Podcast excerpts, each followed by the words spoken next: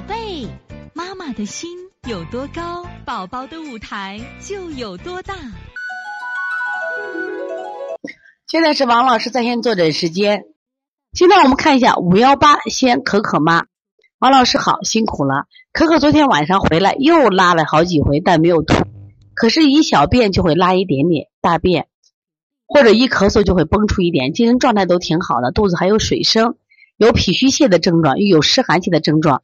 大便昨天一天拉了五次，有食物渣，色黄味臭，即吃即拉。我用健脾温中止泻的调理思路。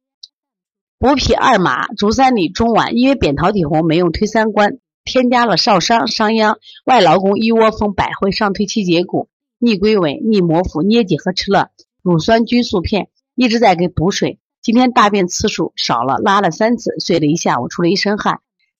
起来后吃点东西又拉了，胃口好，请老师指点。附上照片，这是刚拉的吗？这两个都是刚拉的吗？那个黑点点是什么？你看大便有黑点点，可可妈给我互动一下，就是刚才拉这个黑点点，我看到的啊，不知道你给孩子吃什么东西，吃的是菜是吧？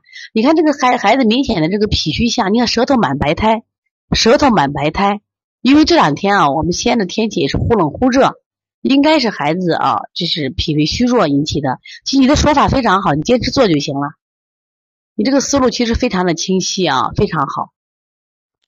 你继续做，一般你看这种腹泻的话，也在两到三天的啊。继续做，我可再看你的穴位啊。